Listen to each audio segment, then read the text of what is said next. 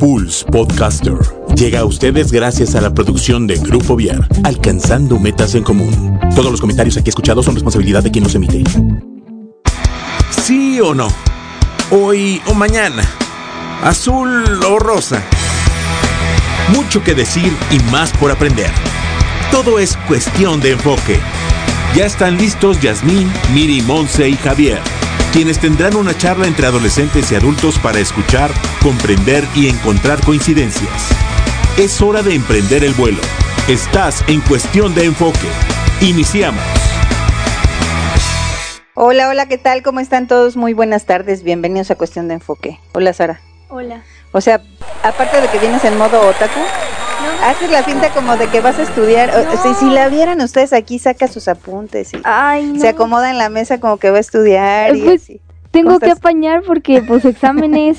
O sea, dice que va a estudiar ahorita mientras Ah, hace el programa, no, ¿ustedes creen? solamente voy a pasar apuntes. Ah, A, a mis compañeros, no a mí. o sea, como si estás haciendo programa, ¿cómo vas a pasar apuntes a tus compañeros? Fotito. O sea, ¿tú les pasas los apuntes a tus compañeros? Pues para algo sirvo, ¿no? para algo me quieren de jefa de grupo. Ah, es que es jefa de grupo aquí, Saray. Ey. La primera vez en la vida que eres jefa de grupo, ¿va? Sí, yo me estoy arrepintiendo. Ah, ¿verdad? Porque el liderazgo trae consigo responsabilidades. Me estaba yo acordando, sí, así es este asunto. Cuando uno de alguna manera le entra al asunto, es más la responsabilidad. De hecho, eso es el liderazgo, ¿no? Servicio a los demás. Y responsabilidad en todos los aspectos. Responsabilidad en todos los aspectos. Qué padre que tengas la oportunidad de vivenciar esto, ¿no? Pues sí. Pero bueno, te creeré Ah, y haré extensiva la creencia a todas las personas que nos estén siguiendo de que vas a hacer la tarea. no ¿Será? es tarea. Bueno, que va a pasar los apuntes a los compañeros. Si estuvieras en la secundaria, chance te andan regañando por pasar los apuntes, Chance. ¿verdad? Pero secundaria ya quedó muy atrás. Muy atrás ya en el recuerdo solo. Exactamente. Igual que en la adolescencia. Ay, calle sí. Estamos en, la, todavía sigue en ahí. el pleno de la juventud, iniciando el asunto. Todavía no soy, ¿cómo se llama? Todavía no soy adulta, sigo en juventud. Sí, todavía te faltan unos tres años que, que salgas. Hola, Monse. Monse está mucho más relajada. Y eso que también ya hay exámenes, qué rápido va la vida. Sí, pero Sí, caray. por primera vez puedo decir que saqué un examen de inglés súper bien. Ay, qué Vas padre. a sacar nueve. Sí, maybe. Bueno, pues nueve. Nueve ya está bien, ¿no? Dicen que después de seis, Todo es vanidad. lo cual no aplica aquí, muchachos, hay que seguir perseverando. Bueno, bienvenidos a Cuestión de Enfoque. Este, el día de hoy, ay, tenemos un tema que es súper ah, preocupante por un lado, interesante por otro lado, pero que sí necesitamos analizar en la mesa con este par de, de chicas, porque mm, hay un asunto que se está poniendo muy peligroso para los jóvenes y es esta cuestión del manejo del estrés, no solo para los jóvenes, también para los adultos. En las empresas acaba de, está por entrar en vigencia, ya, ya creo que ya está en vigencia. A partir de este mes de octubre, eh, el asunto de la norma 35, que tiene que ver con que las empresas provean espacios de bienestar psicosocial para sus empleados. De hecho, vamos a tener una voz experta que nos va a hablar de eso en breve, este, porque es un tema importante, ¿no? Eh, De, de tratar. México es uno de los países que maneja un mayor nivel de estrés en sus trabajadores, en todas las áreas, ¿no? Y entonces, por ejemplo, el municipio de Querétaro tiene ya hace tiempo en el Instituto Municipal de la Familia un un este una norma, un acuerdo que se firma para que se pueda establecer un equilibrio entre escuela y familia. Le mandamos saludos a Mari Carmen Ortuño que, que luego nos, nos sigue y le agradecemos mucho. Pero bueno, ellos se encargaron ya desde hace tiempo de, de crear este este vínculo entre las empresas y las familias eh, tendiente a esto, ¿no? A que hay una gran cantidad de personas que a veces, chicas, pasan más tiempo en el trabajo que en la que en la casa y de pronto pues en la familia hace falta la, la presencia de todos los miembros de la misma, ¿no? Y entre los jóvenes este rollo del estrés está siendo como un punto de impacto este que ya nos está llamando la atención y que llega la preocupación porque digo, por suerte acá no hay cosas tan complicadas, pero bueno, pues hoy amanecimos con una noticia de una de las cantantes coreanas que le gustan a Monse, ¿verdad, Mon? Sí. Sí, de hecho. Otro año más. Ay, no, es que pues sí, sí me afecta porque pues son chicos y chicas que te la pasas viendo brillar en el escenario, que los ves cantando, riéndose, bailando, jugando, como a- dis- haciendo lo que disfrutan hacer. Y luego un día en la mañana, a las 5 de la mañana, mientras te estás preparando para la escuela, te sale una noticia de encuentran muerta esta persona en su departamento, no la encontraban, llamaron, llamaron y a las 3 de la mañana el manager va a la a su departamento y la chica está, Está pues, muerta. muerta. Y es triste, por un lado, porque uno podría pensar que pues una joven de esa edad, Sí, 25 años. en- pues en, en pleno desarrollo y además con una carrera que había sido como exitosa para ella, eh, pues llegue a tomar ese tipo de decisiones que son muy tristes, ¿no? que además este pues connotan algo que está sucediendo alrededor y digo es ha sido común entre algunos miembros del espectáculo que, tomen este tipo de decisiones pero pues tristemente cada vez son más jóvenes estos estas personas. Pues de hecho, por ejemplo, en el mundo del K-pop, no sé si entre en, eh, también en otros tipos de música, pero hay una ola que se llama la ola de los 27, que es que justo a los 27 años, miembros de grupos que han sido famosos o han sido muy reconocidos, justo a los 27 cometen suicidio. Pues también están en los del Y- rock, que no me acuerdo cómo se llaman. Ayúdame. producer Este, quién Bueno, no, no, este, no es tanto que se suiciden, sino que a esa edad les ha tocado a algunos morir. Por ejemplo, Ajá. sí eh, James Dean empezó con él, empezó este asunto, el actor, Este, que él fallece a esa edad, este, Amy Winehouse, Sí, este, muy triste, el de. Nirvana, no recuerdo cómo se llama el de Nirvana, eh, se me fue el nombre del cantante y de varios, varios así que están el club de los 27 llamado. sí caray Sí. Y no tanto porque digan, ah, ya llega a los 27 ahorita. listo No. No, no, es este, es porque ha, ha habido la coincidencia de que les toca morir a esa edad. Amy Winehouse también, al parecer, fue una sobredosis. Entonces, muchas veces no es tanto que lo busquen, sino que se lo encuentran. Así es. Y se lo encuentran porque están en, en, en riesgo, ¿no? Este, todo el tiempo, porque Sí. desafortunadamente uno los ve como personas públicas y, di- y piensa que, ah, lo tienen todo, ¿no? O sea, tienen fama, dinero, belleza, este, pues algunos son incluso empresarios, ¿no? Y van, al parecer, pues, todo este... Estás en la mentalidad de que no pasa nada, no me pasa nada. Ese asunto, muchachos, de andar experimentando, que es común en la adolescencia y la primera juventud, el creer que, ah, vamos a experimentar, a mí nada me va a pasar, este, le sucederá seguramente a otros, pero a mí no, los pone en un riesgo inminente, ¿no? O sea, nosotros también fuimos jóvenes, sabemos que de pronto si piensas eso, es una de las características de la adolescencia, el pensar que, este, puedes probar y que nada te va a pasar porque eh, eh, es una edad en la que en la que andan como buscando riesgos y, y vaya se ponen ahí en conducta de riesgo así es sin embargo pues sí sí pasa no Así es. este les pasa a ellos a ellos que son públicos que este que uno bueno sí pues se puede quedar como un poco conmo- conmocionado no con el corazón apachurrado pero Sí. desafortunadamente, pues no solo les pasa a ellos, les pasa a otras personas que igual no son famosas de las que no nos enteramos, pero cualquiera que se pone en una conducta de riesgo, pues es eso, por eso se llama así, está en riesgo de cualquier que- de que cualquier cosa pase. Y entonces me, me acordé, Miguel, de nuestro querido Enrique Guiarte, ¿no? Que decía, si estás viendo que está ahí el perro y está amarrado y es rabioso, pues ¿para qué te acercas? Para que te acerques. no te acerques, ¿no? O sea, date cuenta de que está ahí, de que sí, sí es verdad que existe, que ahí se encuentra, pero no te pongas en riesgo, hay muchas Pero, otras pero cosas que estamos, hacer. bueno, estamos, ¿eh? Están en la edad de que no experimentan en cabeza ajena. Así es. los jóvenes eh, tienen que vivirlo, si no, no. Y es, y es la mentalidad, de, tengo que vivir de todo para ver qué es y, y evitarlo, ¿no? No lo vas a evitar. No. Las drogas, sobre todo, yo sí voy- tengo que probarlas para ver qué, qué- qué se siente y, y- y ya después evitarlo y total si puedo. Y muchos no pueden. Así es, porque no hay una posibilidad todavía de control. En ese tipo de temas, ni siquiera los adultos tenemos control, ¿estás de acuerdo? Sí, O sea, caemos del, si no la controlas, no la consumas. Y luego caemos en el, si ya saben cómo me pongo, ¿para qué me invitan? Ahora que se ha puesto como de. O sea, y además parece que es cada vez más constante el, el decirlo con cierta conciencia, ¿no? Sí. Es como, pues es tu asunto, ¿para qué me sí. sí. Pero a ver, ¿cómo ven este asunto de los riesgos? Está, está- Es un asunto de toma de decisión y de empezar a concientizar desde que somos jóvenes, ¿no?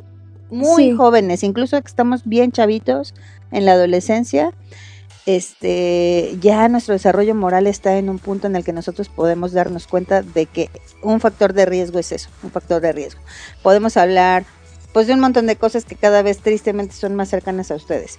Este, las drogas, ¿no? O cual- cualquier tipo de, de fármaco que pueda causar adicción, el asunto sexual, ¿no? O sea, Sí, también. t- tenemos un alto porcentaje de embarazos adolescentes en nuestro estado. El alcoholismo, ¿no? Que está entra dentro de las adicciones, pero pues que también no podemos este presumir, pero así es, tenemos un alto porcentaje de chicas mujeres alcohólicas muy jovencitas, ¿no? Sí. Y así muchas cosas a las que ustedes se van enfrentando e incluso esta este adicción a las a los aparatos este, electrónicos. a las redes Sabía que iba a tocar eso. Pues es que al final Es que sí. sí. se desarrolla, o sea, está comprobado por expertos. Sí, está comprobado por expertos. Ni hablar es una nomofobia.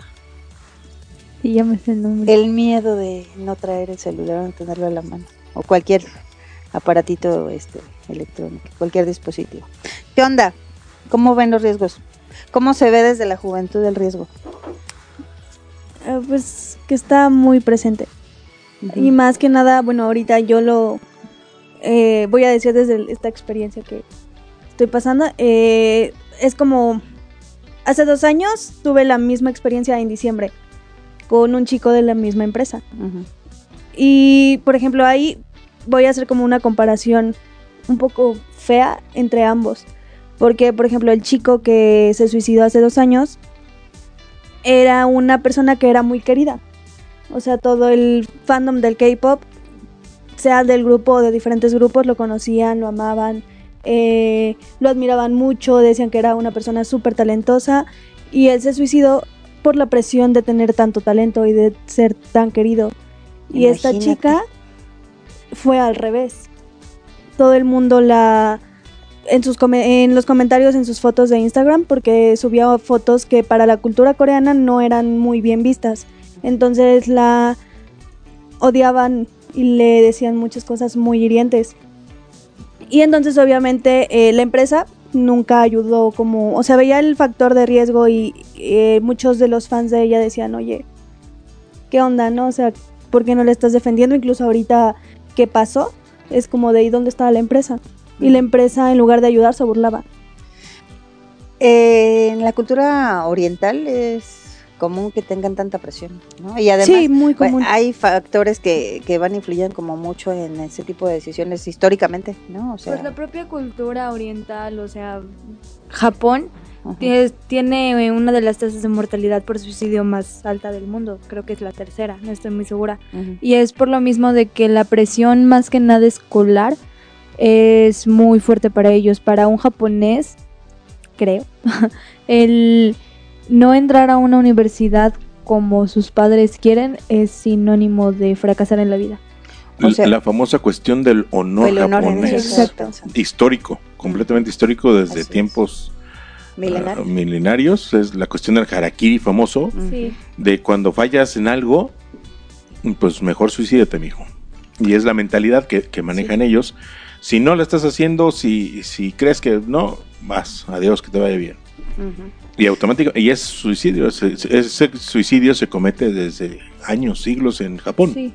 Qué fuerte, Pues- ¿no? Porque es totalmente diferente a nuestro pensamiento occidental. Y a mí la parte que me preocupa es que los chavos se van como acostumbrando a este tipo de, de situaciones. Normalizarlo. viendo- normalizando, exactamente. Sí, vivimos en una época de normalizar las cosas por la cuestión de la globalización Así tan es. inmediata que se ha dado con el Internet, con el boom del Internet. Vivimos una globalización impresionante y, y- y esto tiende, ha tendido a que se normalicen muchas cosas, ¿no? Así es. Eh, muchas cosas de otras culturas ya las vemos como las, las queremos este, tropicalizar a nosotros y hacerlas nuestras y, y todo cuando realmente pues tendríamos que analizar qué tanto beneficio podemos encontrar en ese tipo de culturas. Porque pasa este asunto de la contraculturización.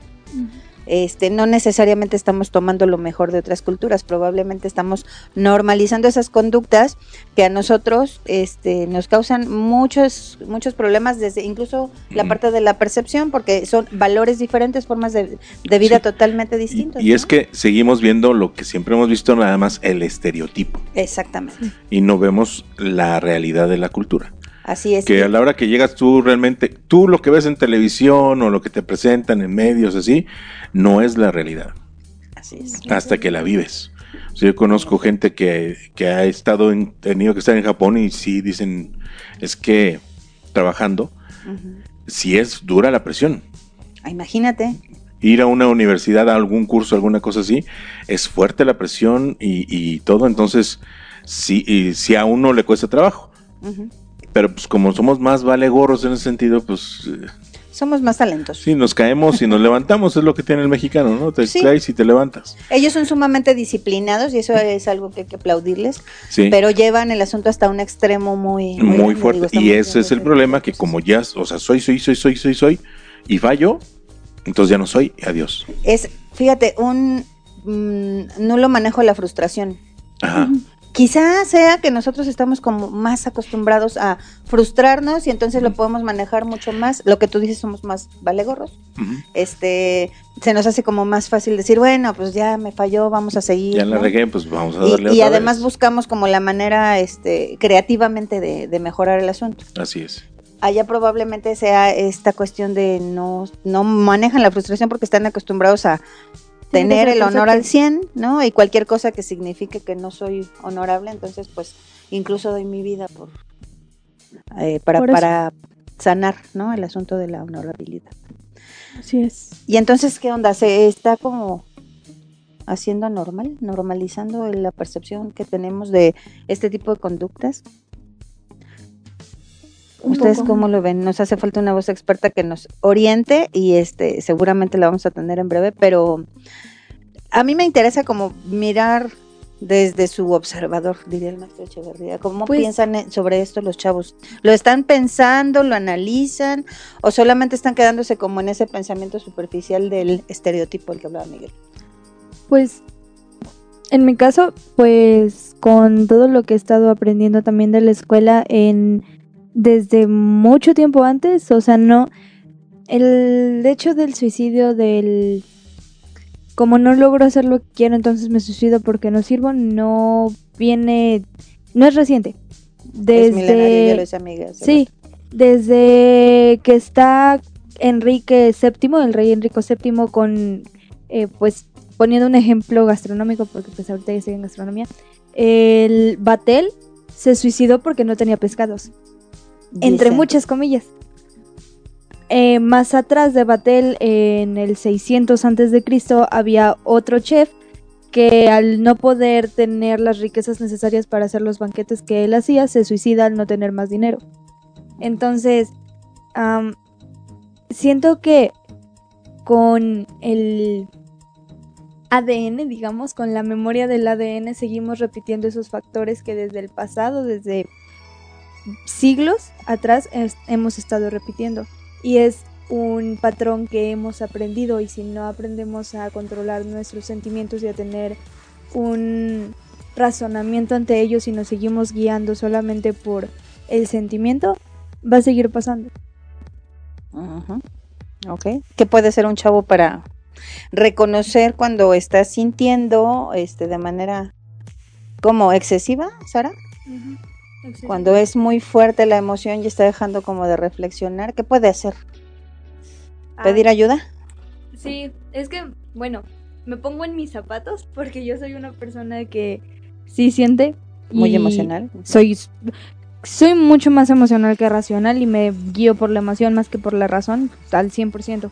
Entonces, ah, eso de respira y tómate un momento, realmente cuando estás sintiendo no sirve porque te exasperas más y es como de, ah, como no me puedo calmar, me frustro más y eso te lleva a sobrecargarte. Mm, Sí, en mi caso lo que me sirve es que haya alguien que me escuche y poder sacar todo lo que siento y que no me juzguen. Ujú. y que no me sienta como otra vez viene a contarme sus pedos o sus cosas. Entonces es como aprender a aprender a a escuchar, o sea, en- siento que en esta época lo que más debemos aprender a hacer de nuevo es el escuchar. Claro, vivimos en una época con una gran cantidad de estímulos en todos los sentidos y estamos escuchando poco a las personas. Hay personas que pagan por ser escuchadas. Eh, y hay expertos que te pueden orientar mucho más que cualquier otra persona. Es muy común y muy necesaria la parte de la pertenencia cuando uno es adolescente o joven. Este, el, el pertenecer a, no sé, a un grupo, a una asociación, en un lugar en donde te sientes bien y donde además puedas eh, otorgar un poco de ti, ¿no? Que eso es maravilloso cuando uno está joven y, y cuando crece también. Creo que es una de las cosas que nos arraigan mucho más y que nos ayudan a sentirnos útiles, ¿no? Que nos dan una gran ganancia emocional. Este, siempre hay personas dispuestas a acompañarnos, ¿no? Este, es muy importante la pertenencia y la identidad y entonces buscamos amigos con los que nos podamos como eso que tú dices, este, explayar, desahogar y seguramente el amigo estará dispuesto, pero también hay personas expertas que llevan una gran cantidad de tiempo estudiando y que seguramente nos podrán dar un mejor acompañamiento, ¿no? Yo creo que si tú estás chavo y sientes que de pronto las emociones te están rebasando, que, que hay cosas este, que necesitas decir y que no encuentras, eh, pues, quien te escuche, pues lo primero es procurar hablar con, con las personas que tienes cerca, ¿no? Con tus figuras de autoridad, con tus padres, con algún maestro, con algún hermano mayor, un primo, un tío, ¿no? Siempre hay alguien que está dispuesto a escuchar. Y a él mismo pídele que te, que te apoye para que puedas conseguir una ayuda este, de un experto, si es que tú crees que lo necesitas, que te está costando trabajo este, manejar la parte de la emoción. Y al contrario, no ser solamente racional también trae consecuencias, porque eso de evadir la emoción, este, Mon, tampoco es como bueno, ¿no? Por eso tenemos dos hemisferios, ¿no? Porque hay que buscar el equilibrio, ¿qué piensas? Lástima que somos gemela y espejito, espejito. ¿Lástima o qué, qué- fíjate qué posibilidad tan grande tienen ustedes de poderse acompañar y espejear, ¿no? ¿Qué piensas de las personas solamente racionales? O sea, ¿también caerán en este tipo de cuestiones? Siento que las personas. per- eh, Se me lengua la traba. Las personas emocionales, desde mi punto de vista, como que se encierran más como en ellos y empiezan como a sentir. Y, em- y los sentimientos empiezan como a surgir y surgir y surgir. En cambio, hablando de, mi- de- de mi experiencia, eh, yo que soy un poco más racional, es al contrario, es como cuando estás empezando a sentirte frustrada, es como te enojas sentirte frustrada y entre más sientes más te enojas y te frustras y entonces y es lo como evades. exactamente, entonces es como buscas frenar la emoción, como que buscas que esa emoción no se desarrolle y entonces finges no estar sintiendo. Y al final es una emoción que estás sintiendo y que como está siendo negada, se queda enquistada, diría el maestro Olivares. Saludos a Israel.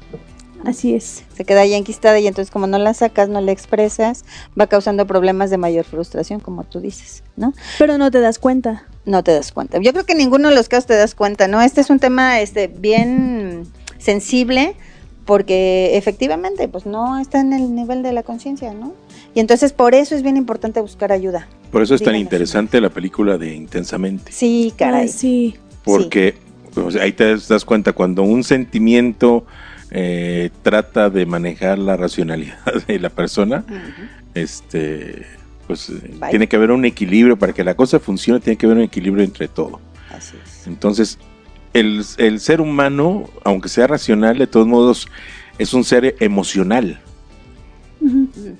Se mueve de acuerdo a las emociones que, que de lo que va viviendo en el momento. Y tenemos esas emociones que son las, las que vemos en intensamente, que es la, la ira, el susto, el desagrado, eh, la alegría, eh, la tristeza, todos esos que en conjunto son los que tendrían que estar eh, manejando el- el- la vida de una manera equilibrada para Así lograr este, porque si, si dejas que te lleva la tristeza, pues ahora sí Estoy que me lleva la la tristeza. Entonces imagínate cómo, cómo estás cuando te lleva la tristeza, ¿no? Sí. Entonces sí, sí hay que buscar siempre ese equilibrio, ese punto medio en la reflexión, en la... eh, eh, cuesta mucho trabajo cuando está la emoción a flor de piel y a todo lo que da, sí cuesta mucho trabajo racionalizar. Claro. Y a sí, una persona muy ¿no? racional le cuesta mucho trabajo sentir. Entonces, es ahí donde tienes que buscar el punto medio para no volverte una persona fría completamente a lo, a lo que viven los demás, que es lo que está pasando ahorita también con muchas eh, cuestiones en el mundo. Nos estamos volviendo demasiado racionales y fríos al Sí, sentir, a todo y, y, y otros están demasiado sensibles y todo. Entonces dices algo y les molesta a todo el mundo y todo el mundo te brinca en redes sociales y te empiezan a decir ¿y por qué piensas? Eh? Y bla, bla, bla. Entonces hay que ser un poquito más ni fríos ni, ni tampoco calientes. Equilibrio, ¿no? O sea, buscar el equilibrio. Ahora, en un Ahora, no tratamos, no, no hablo de, decir- de ser tibios. Claro que no, cosa los tibios son los que les vale gorro la vida y, y todo, ¿no? O sea, que valga, no. La tibieza este, es muy diferente a ser cálido o frío. Pero tienes que buscar el equilibrio, sin ser tibio, sin llegar a ser un tibio ahí que te valga gorro la vida. y. Sí. Y yo creo que en todas las etapas, ¿no? De, de la vida. Y creo que este es un, un factor del que, en el que los adultos tendríamos que estar prestando mucha atención. Porque con todo este asunto de la de la accesibilidad a la información que tienen Sí. los chavos es muy fácil que se contagien incluso a nivel Y fíjate que, que esa, es, esa es la esencia de la madurez. así es O sea, con, un adulto nunca es maduro. O sea, no, no llegas a... La madurez no es una edad, no es una... Este, no son una etapa de la vida, no. La madurez es un, es un precisamente esto, encontrar el equilibrio en la vida con todos los puntos que, te- que tienes que, como ser humano, ¿no? así es disfrutar el paisaje no Exacto. a seguir aprendiendo no importa la edad que tengamos digo Sí. hay personas maravillosas de ochenta y tantos años que siguen aprendiendo cosas ¿no? No perder la sensibilidad. La Sí, sensibilidad es lo que nos está también faltando mucho. O sea, ver, eh, es lo que dices tú, ¿no?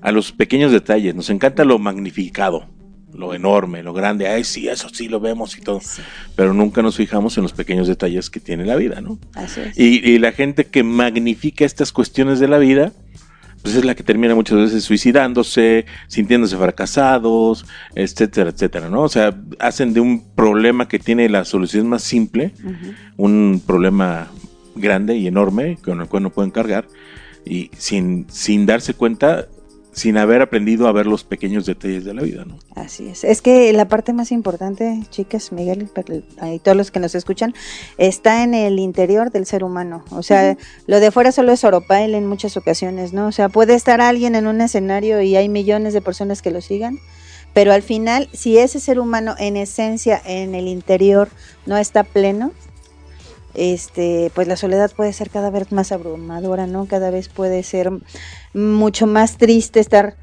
arropado solamente de oropel y darse cuenta que internamente pues no se encuentra a sí mismo, ¿no? Y es cuando más fácil caes en los vicios. Exactamente. Así es. Y bueno, pues ahí hay que prestar atención todos, ¿no? O sea, mantenernos alerta de crecer a nivel interno. Los seres humanos no solamente somos cuerpo emocional, digo, cuerpo físico, parte emocional, parte racional, también tenemos un espíritu que hay que desarrollar. Y en la medida en que nosotros nos vamos dando la oportunidad de desarrollar nuestro espíritu, hay cosas que van teniendo mucho más sentido y no necesariamente son esas este, que te ponen en la vitrina para ser súper importante y famoso, ¿no? Ah, Probablemente sean esas que a lo mejor los demás no ven, pero que tú sabes que te están ayudando a crecer de una manera muy grande, ¿no? Cualquier tipo de creencia, cualquier ideología que te lleve a desarrollar tu espíritu es está bien. El chiste es que realmente lo podamos hacer, ¿no? Y que nos vayamos acercando cada, cada vez más a la fuente espiritual que cada uno prefiera, porque eso nos va a llevar a ser mejores personas. Muchas veces nos sentimos tan solos porque tenemos el espíritu descuidado. Y a veces cuando uno es chavo y te dicen estas cosas, dices. Sobre todo en esta generación en donde todo se ve hacia afuera, ¿no? Pero hagan la prueba, hagan la prueba, acérquense a, um, algún algún lugar en donde puedan ustedes desarrollar la parte espiritual y eso hace la diferencia en la vida de las personas. Por lo menos les va a ayudar a ser mejores, ¿no? Aunque no sea de manera. Aunque no sea de manera religiosa. No necesariamente tendría que ser religioso. Ahora, si encuentras un asunto religioso en donde tú te sientes bien, en donde te sientes pleno y te acercas a Dios, en cualquiera de sus manifestaciones, está bien, ¿no? Finalmente los seres humanos necesitamos el desarrollo espiritual también porque es una parte de nuestro ser que de pronto en esta época se está descuidando un poco. Ahora, también otro punto que siento que es importante que hay que tocar es que, por ejemplo, ahorita la depresión es algo que se ve mucho, que se escucha mucho. Y, por ejemplo, eh, en las redes sociales uno escribe y dice lo que quiere. Y no sabes qué tan al fondo puede llegar una persona, ¿no? O sea, es como eh, se usa tanto el sarcasmo, eh, dices tanto las cosas en broma, que a veces puede herir a una persona y decir, ah, no te preocupes, fue broma, pero no sabes que ya la heriste. Claro. Y no sabes qué pasado trae esa persona. Entonces, Sí. no sabes si, por ejemplo, una broma de, no sé, eh, estás, por ejemplo, con esta chica, eh, en los comentarios de, no te cuidas y estás con cualquiera, no sabes qué cosas pasó. Porque nunca, los, nunca conoces a un artista porque no sabes quién es la persona, conoces al artista, no la persona, ¿no? Y luego, eh, y también se ve como en la vida normal. Es, por ejemplo, en la escuela al niño que le hacen bullying. Eh, lo pasan molestando, le dicen, por ejemplo, a alguna persona gordita le dices gordo, pero no sabes si ya sufre de eso porque se te está diciendo constantemente estoy gordo, estoy gordo, no sirvo por esto, porque los estereotipos no son así, ¿no? Y no sabes si eso lo estás haciendo meterle más piedritas a su costal y lo lleven a una presión que tal vez ya no pueda manejar y termine en el suicidio. Y entonces en el momento en que la persona se suicida es cuando captas y dices, ¿qué hice? A lo mejor no llega hasta allá, pero probablemente sí estés marcando su vida de una manera muy importante, porque las palabras tienen un gran poder. Por eso, por ejemplo, estar aquí detrás del micrófono tiene una gran responsabilidad. No puedes decir cosas a la ligera porque no sabes hasta dónde pueden llegar. Lo mismo en las redes sociales, no puedes escribir cosas a la, hasta a la ligera porque de pronto no medimos que la red so- social no es solo para nosotros, la leen millones de personas, ¿no? Este y a veces no sabemos el impacto que las palabras pueden tener y el, eh, la palabra puede tener un impacto sumamente positivo si tú eres muy consciente de lo que dices y cómo utilizas eh, tu expresión, pero también puede marcar la vida de las personas y si es cierto, Monse, ni cuenta te das. ¿no? Así es. La maestra Norma Alonso decía que nuestras palabras generan un impacto en 40 personas en nuestro ra- radio de acción, no solo nuestras palabras, también nuestras acciones. Pero nosotros somos seres lingüísticos, vamos construyendo nuestra vida a partir de lo que decimos o no, les, no, o no decimos, pero sí pensamos, ¿no? Y a fin de cuentas, es verdad, nunca sabes el impacto que puede tener una palabra poco consciente que le dices a otra persona, a veces solo por broma, y que le puede traer, pues, para su vida, para bien o para mal consecuencias. ¿no? Y luego están los que se excusan diciendo, era sarcasmo o era una broma. Y es como de, Porque ahorita "Oh, el sarcasmo y la broma son el pan de cada día. Así es. Hay un video en YouTube bien interesante, es este un video de algunos eh, jóvenes, no tan jóvenes, de un poco más de 30, que cuando estaban en secundaria habían sido muy populares en la escuela precisamente por, por eso, ¿no? Porque eran los, pues eso, los populares de la escuela, los que hacían las bromas, los que eh, tenían como un séquito ahí de, de seguidores y que este de repente no eran como tan buena onda. Los que sentían que podían pasar por encima de todos que sentían no que podían pasar por encima. Y ellos se hicieron, este, se unieron para hacer este video y decir, oye, no es cierto, ¿eh? O sea, eso no te hace ser mejor persona, no te hace ser más popular, etcétera. Y a veces genera que cuando tú ya eres adulto no seas ese adulto que tú creías que ibas a ser por estar prestando atención a otro tipo de cosas. La juventud, la adolescencia es una etapa maravillosa, ¿no? En donde puedes aprender muchísimo, es ahí donde puedes sentar las bases y, y hacer cimientos firmes, ¿no? Pero hay necesidad de que nos demos cuenta, de ir construyendo desde entonces los adultos que, que queremos ser. Así es. Y te digo, también acompañar a adolescentes es todo un reto y este es una oportunidad de rehacernos como, como adultos. Y yo creo que el equilibrio entre una y otra generación está en que prestemos atención unos a otros. Porque eh, efectivamente hay quienes necesitan que los voltemos a ver y que no nos demos que no solo los veamos por fuera, ¿no? Que nos demos cuenta de quiénes son en esencia. Así es. Porque, por ejemplo, lo que dicen, la, la depresión no tiene cara. O sea, puedes ver a una persona triste y tal vez no esté deprimida.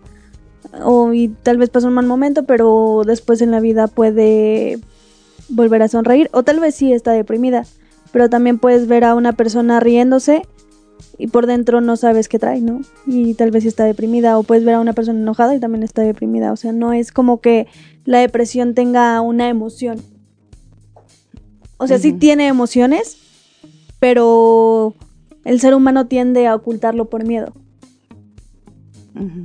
No sé si me voy a entender. Sí, sí, te das a entender. Es que me quedé pensando en que hay que estar alertas, ¿no? Así es.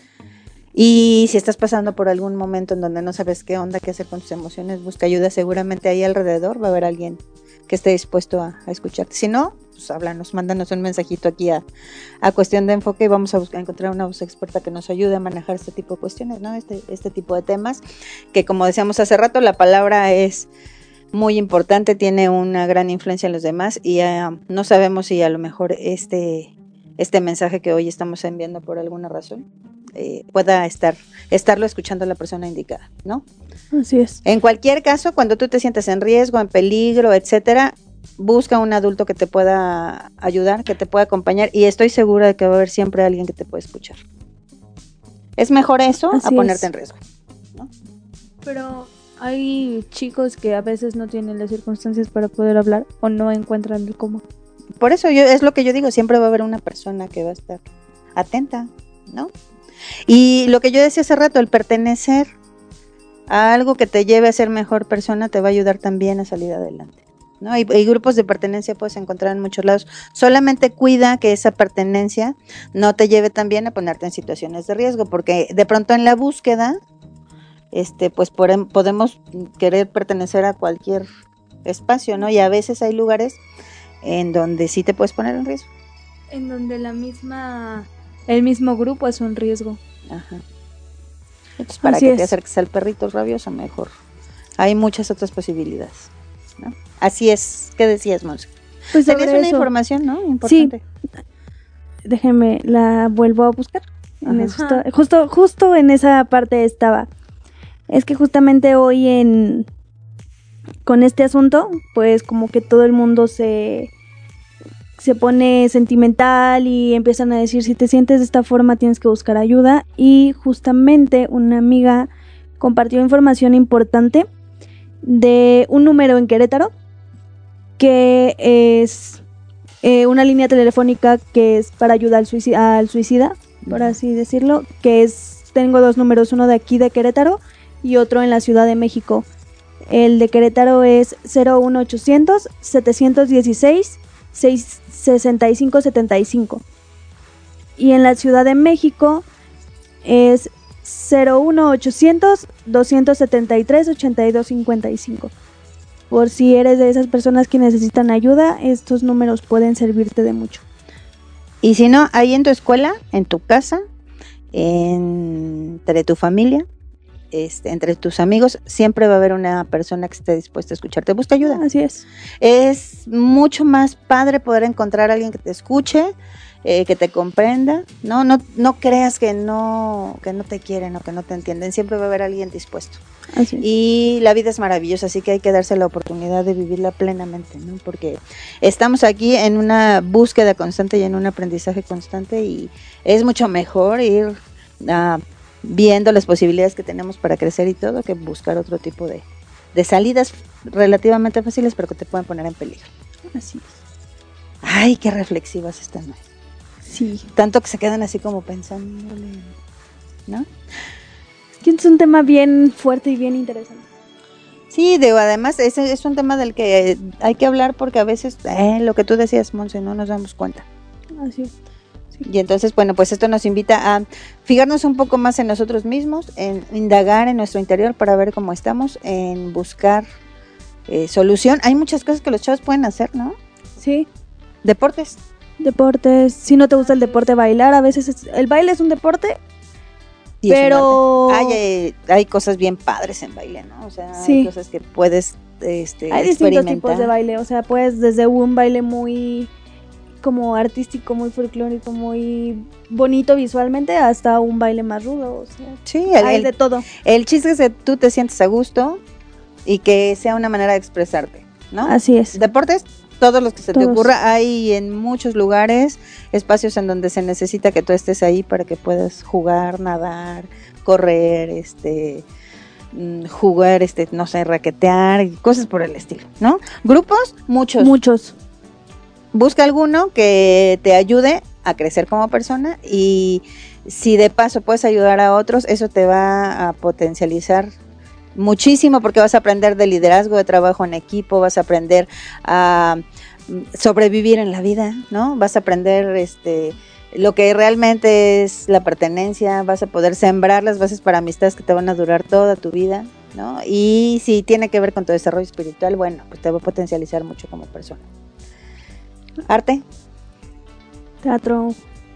Tocar teatro instrumento. es música, teatro, este, pintura, pintura. ah, escultura, cualquier cosa que tenga que ver con que tú te puedas expresar, te va a ayudar también a La escritura es un medio muy bueno. es catártico, ¿no? Y Mucho. además, fíjate, este eh, es una actividad que te permite hacer equilibrio en esto que decíamos hace rato, ¿no? La, la escritura este tiene que ver con la evolución humana. Si nosotros no hubiésemos creado un código lingüístico, pues nuestra evolución habría sido más lenta. Entonces, cuando escribes, estás haciendo uso de tu evolución porque estás pensando, estás reflexionando de manera profunda, pero además te estás expresando a nivel emocional y lo, lo conviertes en una catarsis y estás ayudando a tu cerebro a que haga equilibrio. Si no puedes decir algo, si te cuesta trabajo hablarlo, pues escríbelo, Escríbelo. ¿Verdad? Es buenísimo. Es como muy bueno. lo que hizo Ana Frank. No tenía Ajá. nadie con quien contárselo y entonces a su diario lo llamó Kitty y es como si ya lo estuviera contando a alguien. Así es. Hacer un diario es una muy buena Sí. terapia, ¿no? Una buena experiencia de expresión y te va a ayudar también a saber qué onda contigo. Hay muchas actividades que puedes realizar. Si no quieres hacer ninguna de estas, bueno, vete a dar un paseíto al campo. Caminar también sirve un montón. Camina, reflexiona, date Saca cuenta de lo que hay alrededor. Ten una mascota, claro. Los gatos son preciosos para cuando estás mal y va tu gato y te comienza a ronronear, es como si me quiere. Se va, pero si me quiere.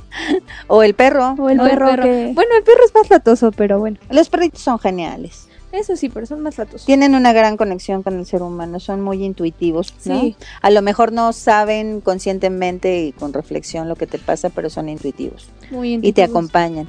Y en este caso hasta un hámster te puede servir. Un pececito, Ay, ¿no? verás, te-. Si te Sí. pones ahí en la pecera a ver el pececito a contarle tus problemas, aunque el pececito no te pele y esté nadando, te está escuchando. Y parecía, parecería como bien simple lo que estamos diciendo, ¿no? Como, ay, ¿a poco? No, bueno, al final se trata de que tú busques la manera de sentirte mejor y este, como decía Miguel hace rato, que puedas conectar con tus emociones, ¿no? Por lo menos con las básicas, que son las, las que detonan todas las demás. El miedo, este, la tristeza, el amor, El la enojo. felicidad, la alegría También el enojo. el enojo. Todas, todas esas son emociones básicas y todas son importantes, no hay ninguna que no sea importante. Las cinco básicas nos ayudan a que podamos ir entendiendo mejor qué es lo que pasa con nosotros y si hay que enojarse, pues hay que enojarse, pero hacerlo de manera inteligente. Y hasta ¿no? disfrutas el enojo cuando sabes enojarte. Exacto, Uy, si hay equilibrio entre la emoción y la razón, pues sí. hasta Por eso le da migraña. bueno, no. Ya no es por eso. Era, era- es por eso que ella decía hace ratito, ¿no? En parte, aparte, además de lo físico, es como estarle dando tanta vuelta al pensamiento en lugar de dejar fluir la emoción. Ya hablaremos de eso en algún otro momento. Ojalá que venga Maru Fernández a, a orientarnos pronto y hablar otra vez de emociones, ¿no? Sí. Bueno, ¿qué más chicas? Ya tenemos poquito tiempo. ¿Cuánto nos- ¿Qué pueden proponer? ¿Qué podemos hacer los adultos cuando nos encontramos a uno de nuestros chavos este, viviendo una situación de riesgo? ¿Qué se les ocurre que un adulto puede hacer para acompañar este aprendizaje que ustedes tienen desde la juventud y la adolescencia? Escuchar. Y no juzgar. Creo que eso es como lo mejor y darle la oportunidad a él de, de que se dé cuenta. ¿Cómo se hace eso? A ver, porque te voy a decir, hay muchos papás, este, muchos como yo, que de pronto decimos, bueno, y si no me dice cómo le hago, si cuando voy y, y no sé, quiero platicar con él y le toco la puerta me dice que no y pone la música más fuerte, si no me da chance como de entrar en su mundo, ¿qué hacemos? ¿Cómo desde la mirada del chavo puedes ser un adulto que realmente pueda acompañar? Desde mi experiencia, cuando el chavo te dice no quiero, sí, es un sí quiero, pero no quiero decirte que lo necesito. Ok, entonces O hay que cuidar es- no invadir. Exacto, Sí. es no lo invadas y en cualquier momento eh, va a buscar la manera porque tiene que escapar de algún for- de alguna forma de ese eh, de esos sentimientos y tal vez es no lo vas a empalagar de qué te pasa, qué te pasa, qué te pasa, qué te pasa, pero si vas a estar ahí al pendiente de qué está haciendo, de qué está pasando y si él siente que estás ahí, pues en algún momento va, va a llegar. Y se me fue. Es el típico de aprieta pero no ahorques. Así es. O el efecto jabón. O sea, Exactamente. Tengo el jabón en la mano, pero si está Si lo mojado y lo aprieto mucho, mucho- se me va a escapar. Exactamente. Entonces, a ver, objetivamente lo que quieren decir es, como adulto, como papá, como acompañante maestro, este, bueno, persona de autoridad y edad, ¿no? Es estar ahí para cuando tú necesites, Así es. sin Juzgar. juzgar y sin estar como encima todo el tiempo, porque entonces si yo te pregunto y te pregunto y te pregunto, tú no me vas a pelar, Así Va a ser como de, ah, ya, bye. ¿Sí? Es como, no, ¿qué te importa? O sea, no. Ajá. O sea, cuando es de cada minuto estar preguntando qué te pasa, qué te pasa, qué te pasa y no esperar al momento en donde diga necesito sacarlo y necesito decírselo a alguien y en lugar de eso no le das el espacio para que lo analice y pueda decirlo y lo presionas, va a ser como de no, no quiero. O sea, estoy al pendiente de ti, pero no encima de ti. Ujú. Ok. Está difícil, papás, pero sí, yo creo que sí se puede hacer, ¿no? Sí, Así es. ¿Qué otra cosa podremos hacer como adultos para acompañarlos mejor? Porque de repente nuestra mirada es totalmente diferente a la de ustedes, ¿no? Y este... Ah, bueno, a lo mejor sería bueno ver como ustedes ven, ¿no? Ponernos desde su... Cambiar de observador. Y de pronto los chavos también podrían cambiar de observador y ponerse en el observador del nosotros adulto. no. Claro No es que cierto, sí. No, sí. Es que de pronto eso es lo que causa la ruptura en, en las conversaciones entre adultos y jóvenes, que no somos capaces como de movernos. No solamente es moverse los adultos, también los También chavos. los. Digo, como quieran, nosotros ya pasamos por ahí, ya sabemos lo que se siente ser. No, Adolescente. ojo, ser adulto no significa que, que escapes de la depresión. Y esa es otra. es, exactamente. Ese tipo Esa de es cosas. otra, decirle a un chavo, yo ya pasé por ahí, es Mm. sí, pasaste por ahí, pero no estás viviendo lo que estoy viviendo porque son épocas diferentes. Pero aún así, la experiencia está, ¿no? O sea, y eso es, es de aquilatarse. Pero es que muchas veces eso de yo ya pasé por ahí, lo tomamos como de, ah, entonces como tú ya fuiste adolescente sabes que estoy viviendo, cuando no es así. Ok, entonces yo ya pasé por ahí, no es una buena frase No. de un adulto a un adolescente. No. Entonces, porque la tomamos mal.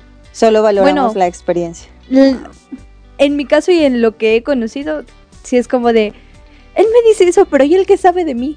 O de lo que estoy viviendo Sí, si es él no está viviendo mi vida. anótenle. Es como quitarle peso a lo que estás viviendo. Sí, es quitarle como- importancia. Exacto, Ajá. es como eh, te estoy contando y te estoy diciendo lo que estoy pasando y tú me dices, está, es como decir, estás mal mi chavo, yo ya pasé por ahí, entonces tienes que hacer esto.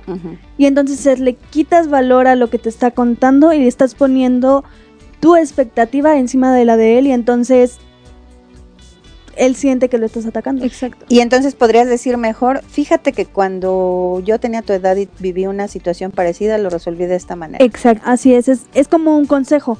Ajá, o sea, Si quieres, ejemplo- tómalo, porque esto es lo que yo te puedo exactamente. como Ofrecer. Ofrecer. ofrecer.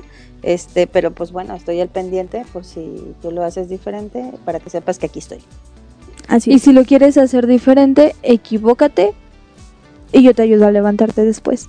Comete tus errores, pero no voy a dejar que caigas. ¿Ok? Solo no te pongas en riesgo, Exactamente.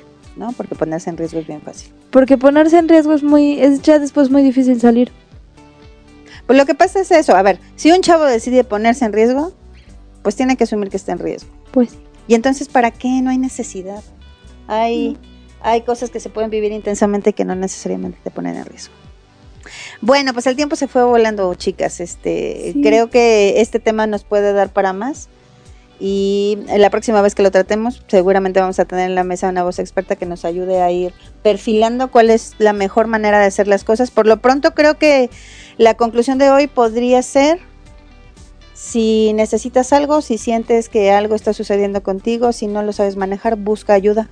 Hay mucha gente alrededor que está dispuesta a hacerlo. ¿no? Tus amigos sí te pueden ayudar, pero es mejor que vayas con Pero- alguien que tenga una expertise que te pueda apoyar mucho más y que te ayude a salir de ahí. Sí, porque después de todo tus amigos son de tu edad y están pasando lo mismo que tú, entonces es como eh, alguien, como esperas no que lo hay- mismo, parecido. Ajá, digo, por lo Sí, menos pero pero en tienen la tienen como eh, ¿cómo te explico? Vaya, no tienen- una no tienen- parecida. Exactamente, no tienen como las herramientas para poder ayudarte. Ah, sí, sí. Entonces, sí te pueden escuchar, Pero no te pueden dar pero la no te solución. pueden dar la solución. Y aún en ese caso, si tú de verdad no encuentras con quién y tienes un amigo que sabes que ese es el, el- el que realmente te va a prestar atención, este, porque uno cuando es chavo siempre lo sabe, ¿no? Sí, sí, sí. Este, pues ve con él y a lo mejor él tiene como una visión más objetiva de las cosas y te, te puede acompañar a buscar a alguien que te pueda ayudar todavía más. Así es. Bueno, pues ya nos vamos, chicas. Ya, nos vamos. Gracias, Ya Miguel, por tu acompañamiento el día de hoy, por convertirte en nuestra voz experta. Con mucho gusto. Gracias. Esto es cuestión de enfoque, una mesa en donde queremos encontrar eh, el equilibrio entre lo que pensamos como adulto y lo que piensan los chavos. Ojalá que este tema de hoy pueda llegar a quien tenga que llegar en el momento justo. Gracias, chicas. Así es. Esperemos. Que estén muy bien. Igual. Igual. Semana de exámenes, acábate pronto, por favor. Sí, les va a ir muy bien. Sábado llega Aquí nos- rápido, por favor. Sábado llega rápido. Es parte de la juventud. Nos escuchamos la próxima emisión, en donde vamos a tener seguramente un tema igual o más interesante que este, con alguna voz experta que nos acompaña a ir definiendo qué podemos hacer como jóvenes y como, adu- como adultos para comunicarnos mejor. Un placer. Yasmina Aguirre, Saraí Terrazas, Monse Terrazas. hasta la próxima emisión. Miguel, Bye, bye. allá en el control de la cabina y hoy como acompañante externo también. Hasta la próxima. Bye bye. bye. Vivir es increíble. Nunca dejamos de aprender.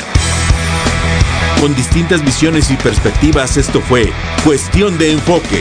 Escúchanos los lunes a las 6 de la tarde por Pulse Radio.